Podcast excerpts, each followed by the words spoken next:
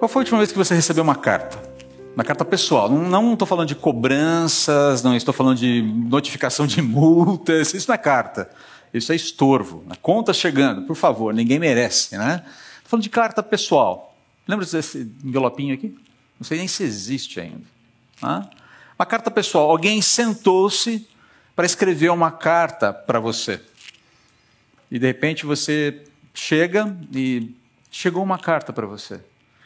Lembra de ter ouvido isso em algum momento? A, a, turma mais nova talvez não passe por essa experiência, não tenha passado por essa experiência, em razão do advento da tecnologia, dos celulares, WhatsApp, Telegram. Então as comunicações ficaram muito mais fluídas. É, eu temo dizer que elas perderam um pouco de magia, perderam um pouco daquela beleza. Né? Quantos aqui não têm estocados, guardados em algum lugar secreto na sua casa, as suas cartas para o namorado ou para a namorada? Né? Ah, você deve ter. Né? Eu gastei muita tinta de caneta e muito tempo para me corresponder com a Elaine e ela comigo. Na época, fazer ligação. Gente, sou da época de ficha telefônica, sabe o que é isso? Lembra da ficha telefônica de chumbo? Depois veio aquela novidade do cartão telefônico e tudo. Uau, que tecnologia! Eu sou da época da ficha. E eu lembro que às vezes, eh, aqui em São Paulo, ainda estudando, morando em pensão, final de semana não tinha dinheiro para voltar para casa, o meu único consolo era ligar para a namorada que estava em Piracicaba. E a cada ficha que caía, e elas caíam muito rápido nos DDIs da vida, dava aquele desespero. Meu, acabou, vai acabar as fichas, eu não vou conseguir falar tudo o que eu queria. Cartas eram um recurso para as, as fichas telefônicas que acabavam rápido demais para quem tem namorada ou tinha namorada, fora do contexto, era uma loucura aquilo. Mas tinha magia aqui. Né? Então, qual foi essa sensação? Qual, tenta relembrar um pouquinho. Essa carta aqui tem 38 anos e 198 dias completados hoje. Ela foi escrita no dia 29 de julho de 1900 1984. Quem não tinha nascido aqui nessa época? Uma boa turma nem existia nesse, nem projeto era, né? 1984, 38 anos atrás, 190, 38 anos mais 198 dias. E, e a data aqui dessa carta, ela situa essa carta no tempo. Eu dei para você 1984, ela remete ao contexto histórico aqui mais amplo.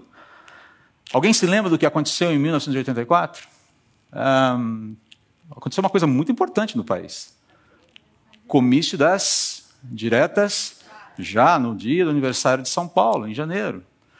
Na sequência, a gente teve a, a, essa, essa, essa, aspiração nacional tomando um banho de água fria com a emenda Dante de Oliveira sendo barrada pelo, pelo Congresso Nacional. Né? A gente só foi votar para presidente ali em 89, 88, se eu não me engano, quando o, o Fernando Collor de Mello ganhou a eleição do então, do, do então concorrente Luiz Inácio Lula da Silva. Né? O que mais que aconteceu em 1984? 1984 dá nome a uma ficção distópica de um sujeito chamado George Orwell. Acho que alguns já leram esse livro aqui que fala justamente sobre uma, um futuro em que a coisa não está muito legal e que, se, e que aconteceria em 1984. O Orwell estava atacando ali os sistemas tota-, totalitaristas e tudo mais. É um livro bastante interessante de se ler, se você ainda não leu. Coloque na sua lista quando você não tiver muita coisa para fazer, difícil hoje em dia, né? Leia lá 1984. Não é o livro de cabeceira de ninguém, mas é um livro interessante para se conhecer. 1984 foi o ano em que a Apple lançou o primeiro Macintosh. E se você é um Apple maníaco, isso faz muito sentido para você, né? porque isso mudou a sua vida, por assim dizer. 1984, no cenário musical, foi o ano de lançamento de qual álbum? Thriller, do Michael Jackson. Lembra? E é só o que você vai ter de mim sobre isso. É o álbum que mais vendeu na história. 70 milhões de cópias. Nada se compara a Thriller, né? Todas as músicas emplacaram sucesso. A moçada que é mais nova vai, Michael Jackson, nem sei direito quem é esse cara. Né? Tal, tem algumas ideias meio caricatas dele, mas é, vale a pena conhecer pela história, pelo valor histórico aí. E, e pais, é, tem um momento vintage com seus filhos aí, ouvindo as músicas do thriller. No cinema, gente, olha que interessante, no cinema. Sabe o que era, o que era lançado no cinema em 1984? Duna, o primeiro, o ruim, o péssimo.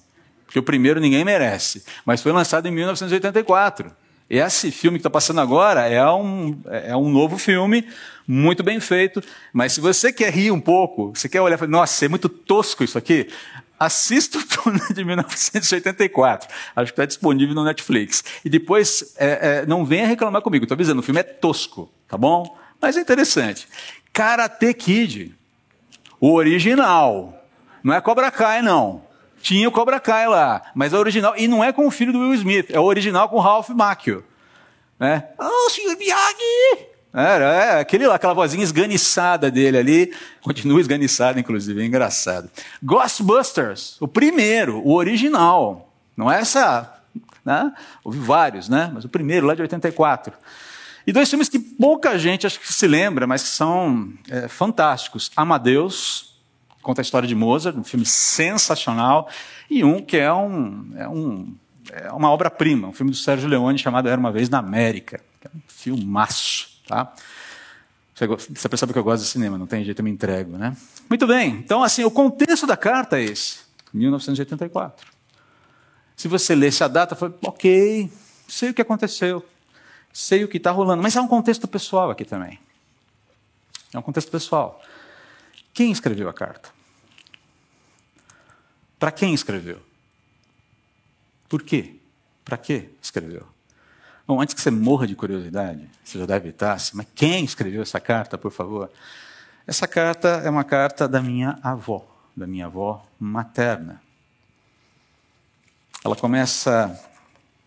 A carta veio por um emissário que encontrou-se com ela três dias antes de eu receber essa carta. Aqui, André Gava em mãos. E para não ter dúvidas, André Gava de novo, no corpo da carta dobradinha. Não vou ler toda a carta. 29 de julho de 1984. Saudades. Oi, querido, tudo bem? Espero que sim. E que ao receber essa cartinha estejam com boa saúde e sob a paz de Deus. Então é uma carta que expressa saudades, vai expressar carinho, recomendações, desejo de que eu e os meus irmãos estivéssemos bem, uh, todos abençoados por Deus, uh, protegidos, sendo abastecidos com sabedoria de Deus, andando com Jesus, indo na igreja. Pede para que a gente mande lembranças para pessoas conhecidas da nossa igreja de então, pessoas queridas, pessoas que minha avó conheceu é, dirige uma palavra de carinho para o meu pai, e aí ela termina. Sua avó que não se esquece de vocês. Recebam a minha bênção e do Virges. O Senhor te abençoe e te guarde. O Senhor faça resplandecer o seu rosto sobre ti e tenha misericórdia de ti. O Senhor sobre ti levante o seu rosto e te dê a paz. Agora você sabe porque eu gosto tanto desse texto. Ah, se você vier ler a carta, alguém talvez mais perspicaz lendo essa carta aqui, vai notar uma omissão no texto da minha avó. Ela não menciona a minha mãe. Ela não menciona a minha mãe. Fala dos netos, fala do meu pai, fala dos amigos da igreja, mas ela não menciona a minha mãe.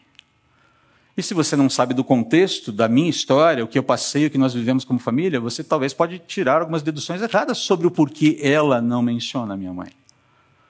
Mas o fato é que essa carta chegou para a gente, ela foi escrita três dias antes do primeiro aniversário da morte da minha mãe.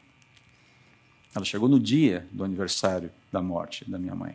Foi trazida por um tio que visitou a minha avó no Tocantins, onde ela morava então, e trouxe essa carta para o neto, para o primeiro neto da dona do Virges, o filho mais velho da dona Lúcia, a filha mais velha dela.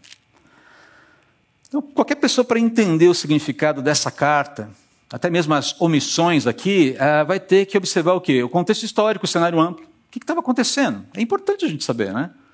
Dei esse cenário amplo aqui para vocês. As intenções de quem escreveu, por que escreveu? Para que escreveu? A realidade dessa própria pessoa Eu sei, a minha avó, por que ela não pode estar aqui comigo? Porque ela mora em outro estado. Está vivendo a vida de uma determinada forma. Enfim, a dificuldade de ligar. Por que uma carta e não uma ligação? Porque era caro. Fazer um DDI era caro. E onde ela morava, numa fazenda, no Tocantins, uh, nem telefone instalado eles tinham. Para poder falar com alguém, tinha que ir para a cidade para ligar da cidade. Era um, nem sinal de fumaça funcionava lá. Estavam desbravando ali é, Araguaína, no Tocantins, né? Mas enfim, outra história é essa. Então a realidade do emissor, a realidade do destinatário, o contexto pessoal dos envolvidos e, e o, o, conteúdo e propósitos que foram, que foram explicitados na, na carta. Isso, tudo isso precisa ser considerado antes de você concluir qualquer coisa. Não dá para você chegar e fazer uma conclusão, tirar qualquer conclusão antes de investigar as informações, o que está contido aqui, o que está aparente e aquilo que é cenário de fundo, aquilo que é contextual. Vai valer para os livros da Bíblia. A gente já vai chegar lá. Mas só para te deixar claro aqui como que isso funciona. Né? Você tem alguém que escreve, um autor, um emissor, você tem o texto do escrito, você tem o leitor, e aqui é um contexto histórico, existem intenções, existe contexto pessoal, existe o conteúdo, e é isso que ajuda a gente na interpretação. O que esse negócio significa? E, qual, e eventualmente, além das informações que tem para passar para mim, como é que eu faço uso disso de uma forma correta? Essa informação que está sendo passada para mim, ela me ajuda em alguma coisa? Ok? Então, essa é a forma das coisas funcionarem. Quando você lida com um texto é, dado por alguém, aquilo tem um sentido, essa pessoa tem um propósito, ela tem um sentido, os emissários, todas as pessoas envolvidas. E agora você que lê aquele texto também precisa se aproximar com todo esse cuidado para não fazer um mau uso daquilo que foi informado. E como eu disse, isso vale para os textos da Bíblia, vale para qualquer livro da Bíblia, vale para qualquer carta da Bíblia inclusive 1 Tessalonicenses. Quais são os contextos no entorno de 1 Tessalonicenses? O que está acontecendo para que Paulo escreva o que ele escreveu? Se você já leu alguma vez 1 Tessalonicenses, uma das coisas mais interessantes que você vai notar é que parece que a carta não engata até o quarto capítulo. Parece que Paulo fica lá pensando, reminiscências, fica sonhando, falando: olha, eu sou grato por isso, eu sou grato por aquilo. Três capítulos de gratidão. E parece que ele não chega a lugar nenhum na carta. Aí quando chega no primeiro capítulo, ok, agora ele está falando, agora ele está dando regras, agora ele está dando direcionamentos, agora ele está dando instruções. Hum, muito devagar nessa hora. Tem coisa muito preciosa ali nos três primeiros capítulos. Mas para conhecer, para entender uma carta que é muito peculiar, a gente precisa entender contexto. Então eu vou pedir licença para vocês. Isso aqui vai ser meio aula de escola bíblica dominical hoje, tá bom, gente? A gente já tá, vai, vai aquecendo os motores para a volta da escola bíblica agora em março, tá? Então, isso aqui vai ser meia aula de escola bíblica dominical hoje, porque a gente precisa entender o contexto para poder entender a carta, para poder aproveitar o ensino da carta adequadamente. E qual é o contexto que ajuda a gente a entender o que Paulo está escrevendo para aquela igreja ali, na Grécia, na Macedônia, né, uma região da Grécia. Não confundir com a República da Macedônia, que é uma outra coisa. O que, que a gente precisa entender aqui? E a gente vai então dar uma passeada em Atos hoje, antes de entrar em 1 Tessalonicenses. Tudo bem? Pode ser? Perfeito? Vamos lá então. Vamos começar a ler a Bíblia e entender o que está acontecendo aqui.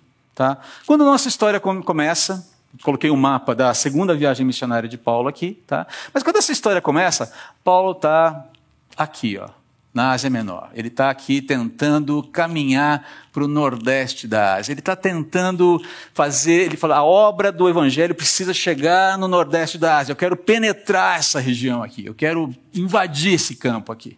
Essa é, esse é o contexto, esse é o momento, o ponto de partida desse texto aqui. Olha só o que fala a palavra do Senhor em Atos capítulo 16, 6 a 12.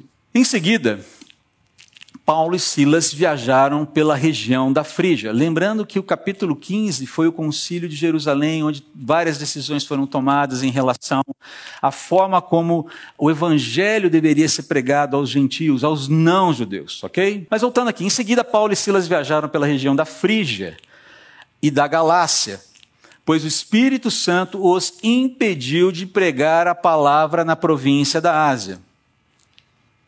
O Espírito Santo os impediu de pregar o Evangelho. segura aí. Essa informação é curiosa, né? É, é, obstruiu o caminho. Travou o caminho. Não, aqui não. Aqui não. Mas eu quero pregar o evangelho. Eu sei, aqui não. Então, chegando à fronteira da Mísia, e eles foram tentando, foram tentando, querendo passar, né? Paulo era insistente, né? Tentaram ir para o norte, em direção a Bitínia, mas o Espírito, o Espírito de Jesus não permitiu. A Trindade estava tava, tava ativa nesse processo de dizer: não, aqui não. Nordeste está, norte, não. Não. Eu fico pensando, Paulo ali, a frustração crescendo, as inquietações, mas, cara, o que está acontecendo aqui? Eu quero pregar o Evangelho. Eu quero levar as boas novas de salvação para o povo.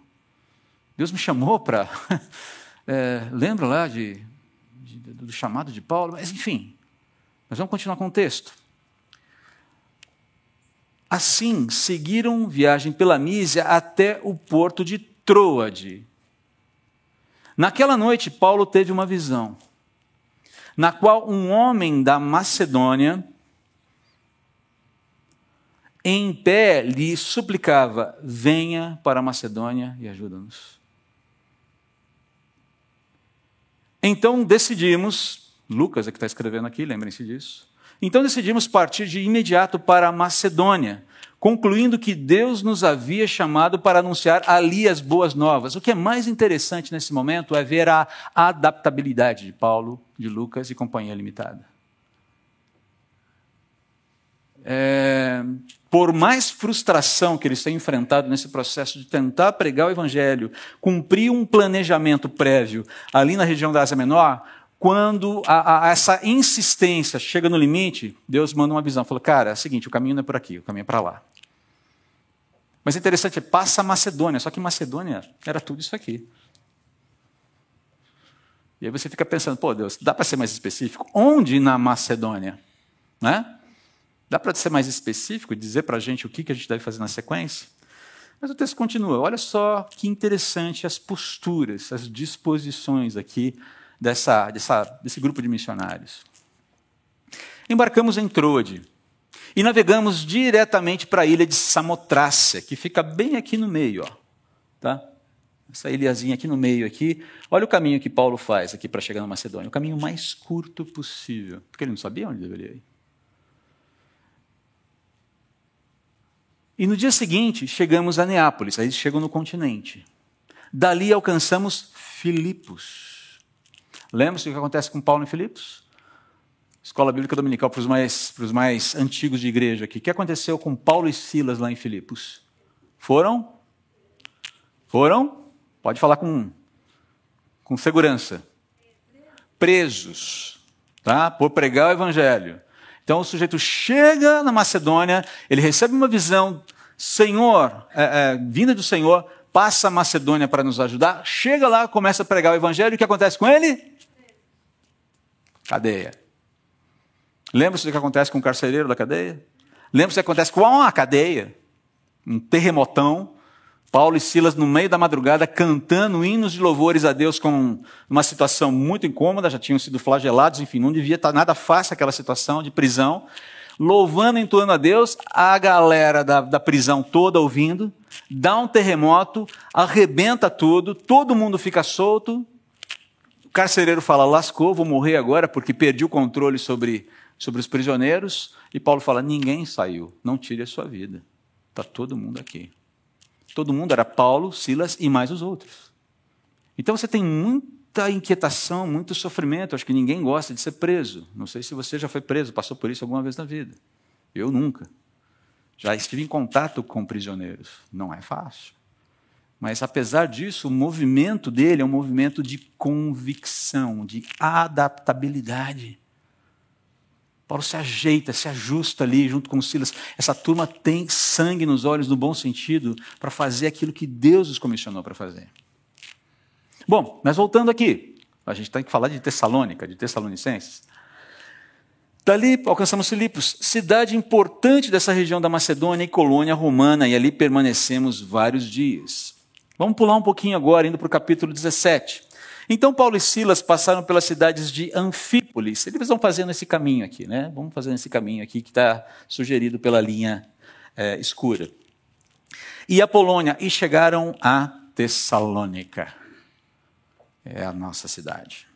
Tá? Está ali em cima, número 5 onde havia uma sinagoga judaica. Na verdade, as sinagogas judaicas eram bastante presentes nessas cidades em função é, do, do, do, do, exílio. Né? Os judeus já haviam sido espalhados por, por, por, por, boa parte do mundo conhecido, então as sinagogas eram bastante comuns, mesmo já no mundo grego. Onde havia uma mundo grego e depois mundo romano, onde havia uma sinagoga judaica. Como era seu costume, Paulo foi à sinagoga, era a estratégia dele começar pela sinagoga, porque ele era judeu. Tinha sido mestre da lei. E durante três sábados seguidos discutiu as escrituras com o povo. Três sábados eh, seguidos no, no Shabat, ele ia para a sinagoga e apresentava as evidências a partir do Antigo Testamento de que Jesus era o Messias. Ele ia fazer um trabalho de evangelismo nas sinagogas. Mas lá em frente. Atos 17, 1 a, 5, bom, 1 a 15 ainda, continuando agora. Explicou as profecias e provou que era necessário o Cristo, o Messias, que é aguardado ainda pelos judeus, que era aguardado pelos judeus, sofrer e ressuscitar dos mortos. Esse Jesus de que lhes falo é o Cristo. Ele já veio, ele já morreu, ele já ressuscitou, eu estou aqui para anunciá-lo.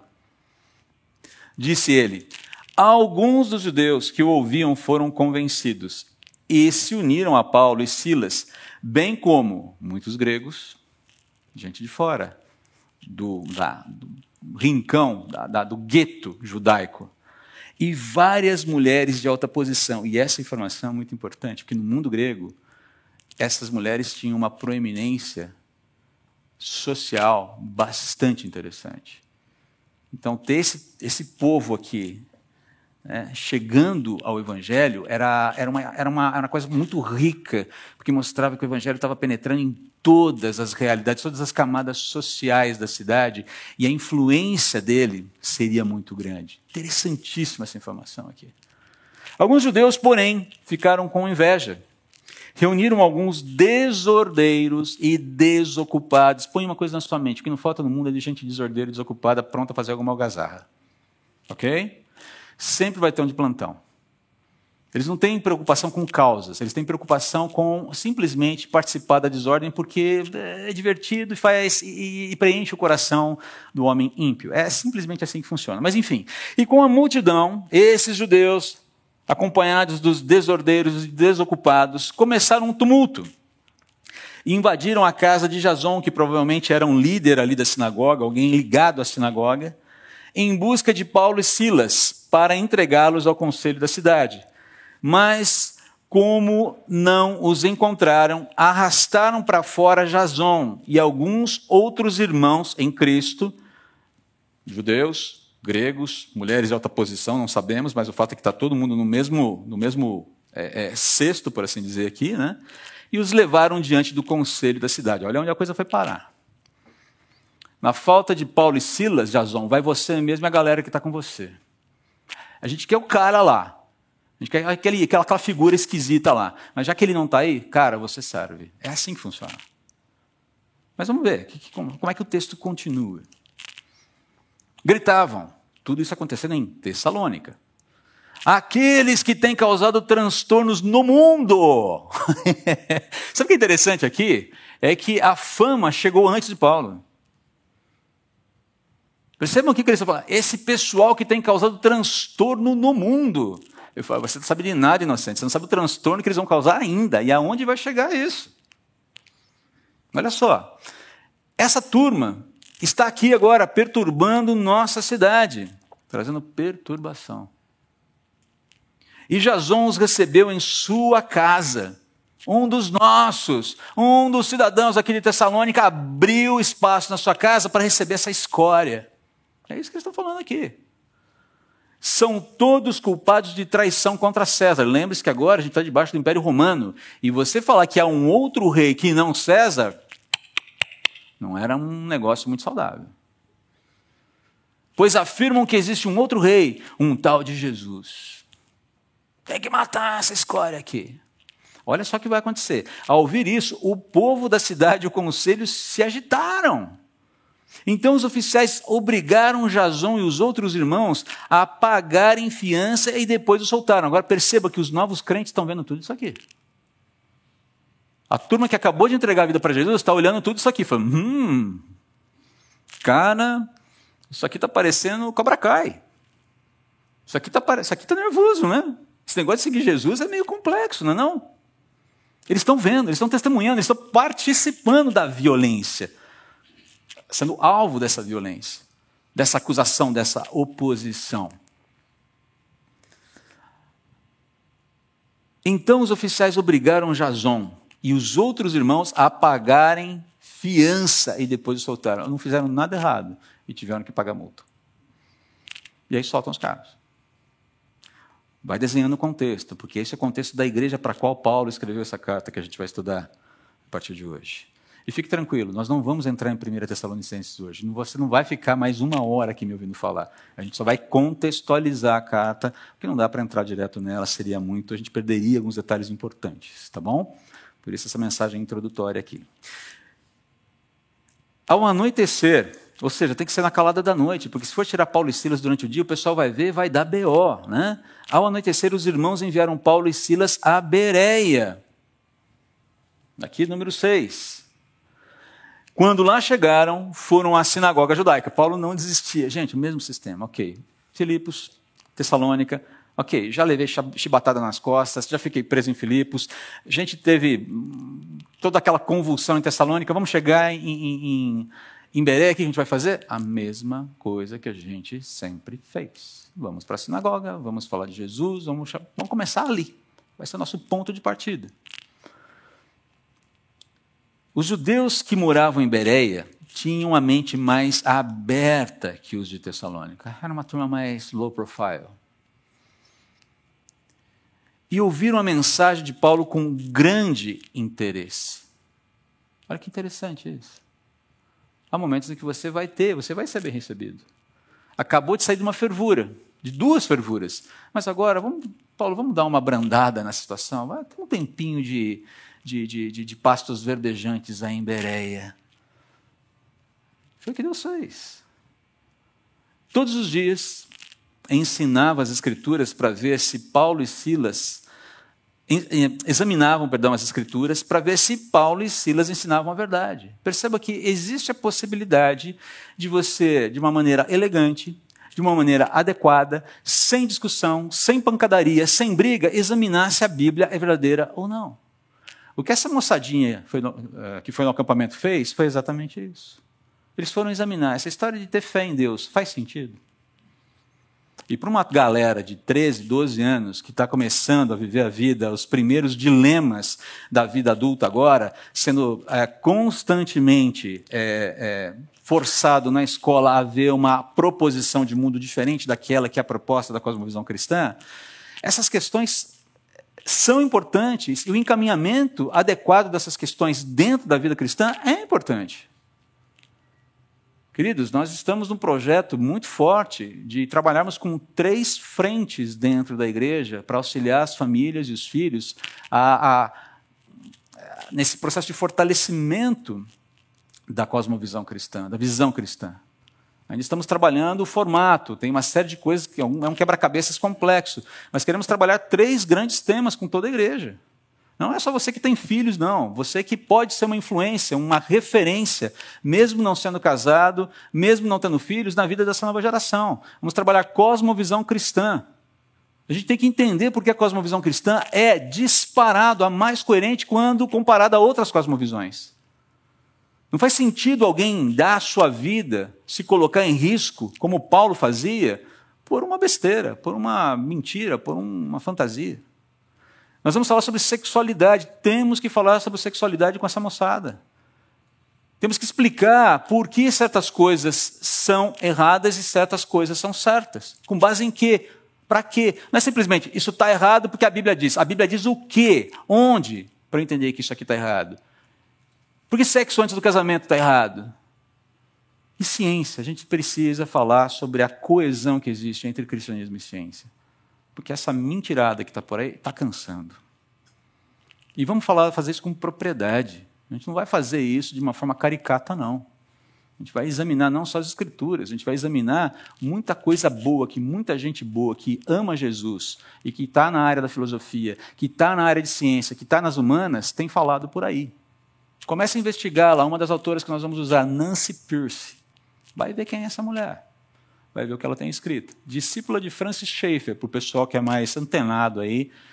É esse tipo de coisa que a gente vai começar a ver mais sistematicamente dentro da igreja. Como? Orem por nós, que a gente está quebrando vários quebra-cabeças aqui, equilibrando vários pratos, tentando encaixar muita coisa. Só fazendo aqui um spoiler do que vem pela frente aqui. Mas percebam, a, essa turma está tá examinando as escrituras.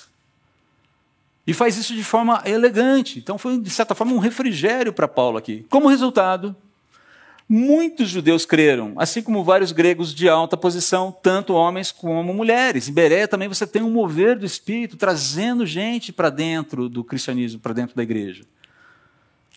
Mas quando os judeus de Tessalônica, olha só, a pessoa não está contente em fazer bagunça no seu próprio contexto, né?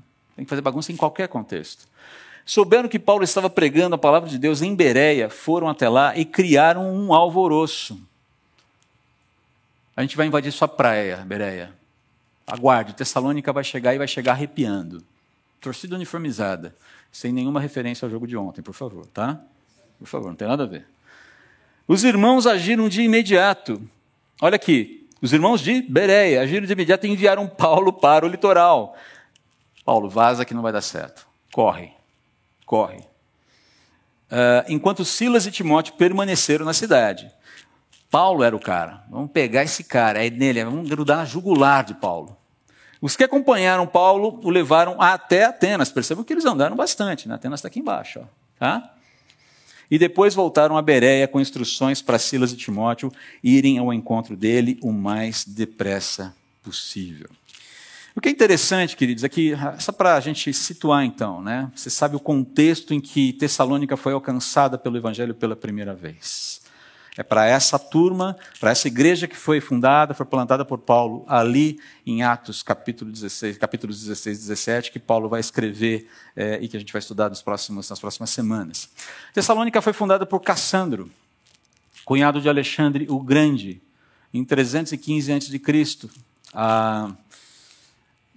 Cassandro ele acabou assumindo ali o poder do, do Império é, Macedônio, Império, Império Grego, Tessalônica era o nome da sua esposa, irmã de Alexandre o Grande, filha de Filipe II, da Macedônia, e era uma cidade extremamente estratégica, uma cidade portuária, um polo de negócios, muito bem localizada. Havia Ignácia, é, que começava lá no Bósforo, ali em Istambul, né, naquela época chamada de Bizâncio, ela vinha cortando toda a Macedônia e chegava no litoral do mar Adriático, e aqui era um pulo e você já estava na Itália. Então era uma, uma, uma região extremamente estratégica para a expansão do evangelho. Paulo parece que, quando chegou lá, começou a perceber como é que a coisa poderia funcionar. Então, a, a, a, é uma cidade que foi muito importante durante o Império Grego, é uma cidade que continuou sendo importante durante o Império Romano e hoje continua sendo uma cidade importante. É a segunda maior cidade da Grécia e a maior e a cidade mais importante da região da Macedônia ali no nordeste do país. Agora, enfim, para a gente caminhar aqui para a nossa conclusão. Todo o contexto envolvendo a passagem de Paulo por Tessalônica foi marcado por uh, algumas coisas que a gente precisa considerar e que, e que uh, nos ajudam a entender melhor o contexto da própria carta. As frustrações dos planos originais de Paulo. Não era esse o plano original dele. Paulo foi frustrado até que ele entendeu que o plano de Deus era outro. Adaptação, readaptação, obediência aos planos de Deus, obediência imediata, irrestrita. Ele não ficou se lamentando quando as coisas mudaram. Avanços práticos. Para onde na Macedônia? Vamos pegar o caminho mais curto, a gente não sabe, vamos chegar lá. O importante é chegar lá. Avanços práticos. Enfrentamento de adversidades, enfrentamento de oposições, perseguição quase que sistemática, né? como a gente viu. E eu fico pensando se em algum momento dessa trajetória de chegar lá, de caminhar para lá, a Bíblia não fala isso, não há nenhuma menção sobre isso, mas eu fico pensando: será que em algum momento passou pela cabeça de Paulo essa palavra, Senhor, foi para isso que o Senhor me trouxe para Macedônia, para levar pancada? Ficar preso? Levar açoites nas costas? Foi para isso que eu cheguei aqui? Porque se você colocar, fizer uma tabulação de tudo que aconteceu com Paulo na Macedônia, humanamente falando, ele sofreu muito mais do que foi abençoado, por assim dizer. Mas quando você olha para o mover do Espírito, para a visão, para a convicção, para esse engajamento que é sobrenatural, sem dúvida alguma, o saldo é extremamente positivo. Sabe o que eu lembro aqui nessa hora? Nesse momento de possível, talvez, pergunta, inquietação de Paulo para Jesus. Pô, Senhor, cara, tinha que ser tão difícil assim, né? Eu lembro da, daquela, daquele papo de Jesus com Ananias lá em Damasco logo depois da conversão de Paulo.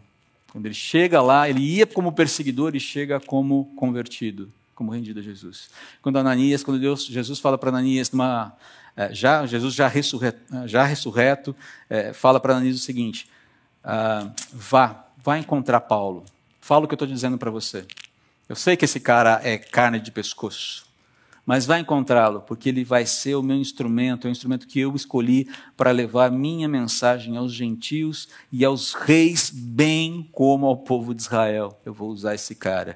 E eu mostrarei a ele quanto deve sofrer pelo meu nome. Paulo vai ter uma noção tão clara da riqueza que significa me ter como Deus, que, cara, os sofrimentos dele serão contados como é, marcas de vitória. Lembra do desenho lá do Carros, do Mate? Carros 2.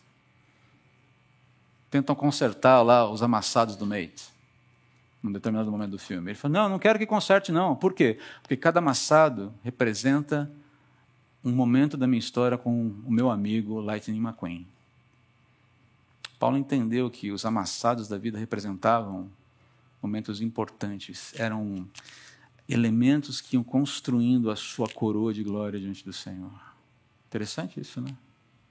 Muito interessante. O que fazia Paulo se mover? Sua identidade em Jesus. O que nos faz viver é a nossa identidade em Cristo. O que nos move? A nossa identidade em Cristo. O que nos faz superar frustrações? A nossa identidade em Cristo. O que nos faz, o que nos ajuda na adaptação, na readaptação, na obediência? Nós nos movermos, nossa identidade em Cristo.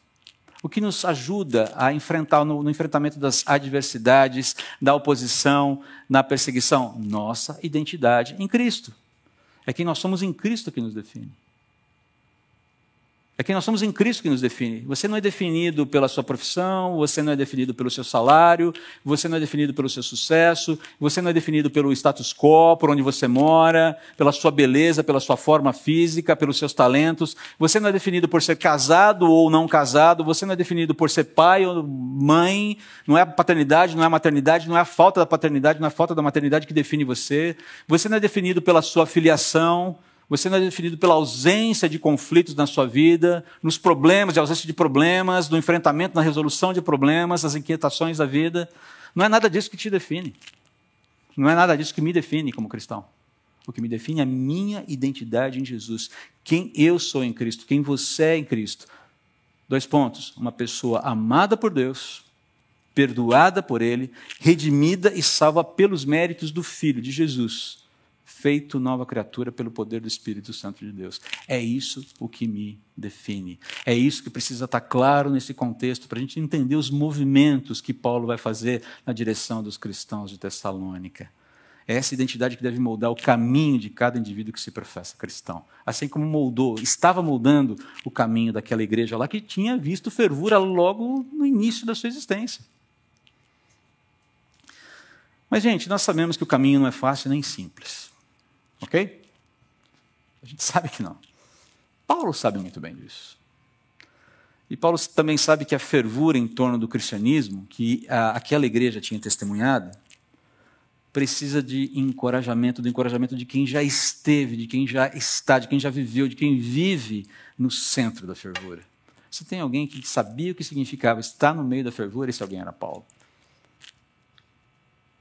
E, em grande medida, ele escreve para essa igreja justamente para mostrar para eles: calma, respira, faz parte. Como diz o outro lá. Faz parte, mas não é tudo. Faz parte.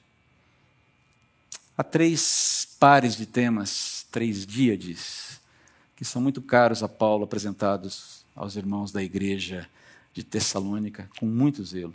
E a gente vai ver isso ao longo dessa carta. Perseguição e paz são duas coisas que andam juntas. Escatologia e esperança, duas coisas que andam juntas. Eleição e fé são duas coisas que andam juntas. Só para esclarecer, para quem aí talvez não seja iniciado nos termos mais técnicos da teologia cristã. Escatologia é o nome técnico dado para questões relativas aos eventos finais da história quando Deus interferirá definitivamente, encerrando a história tal como a gente conhece. E eleição diz respeito aos movimentos soberanos, eternos de Deus sobre o nosso chamado para fazer parte da sua filha, da sua família, perdão, mediante a fé em Jesus. Chegou uma carta para você. Essa aqui é minha. A que a gente vai estudar está aqui. Chegou uma carta para você. Essa carta vai abordar todos esses temas. O que me faz viver? O que me faz viver de saída é a minha identidade em Jesus. Paz em meio à adversidade, esperança, apesar de cenários cada vez mais negativos, e eles se tornarão possivelmente mais negativos. Fé naquele que nos escolheu para que pertencêssemos a Ele. Vamos abrir essa carta? Lê-la com cuidado, agora que a gente já conhece o contexto.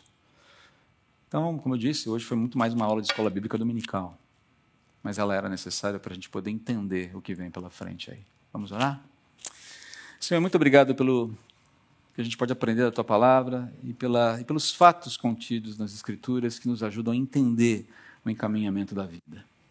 Queremos ser honestos com o nosso exame, queremos ser berianos Queremos ser como esses homens e mulheres que é, tinham muito cuidado no exame das Escrituras, porque estavam em busca da verdade. Não estavam reagindo a, ao quanto a verdade os incomodava. É, estavam em busca da verdade e, eventualmente, se renderam a ela.